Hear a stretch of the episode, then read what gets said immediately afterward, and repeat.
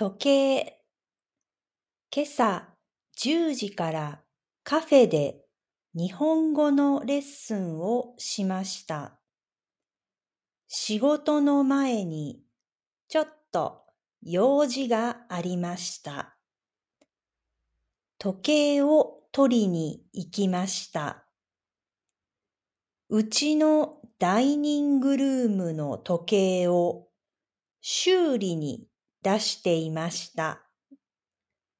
リペアショップはカフェから歩いて5分ぐらいです。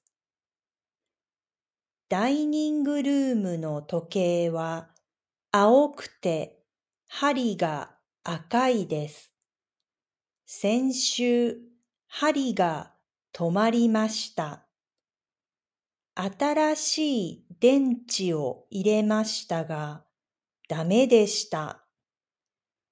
針が動かないので、リペアショップに持って行きました。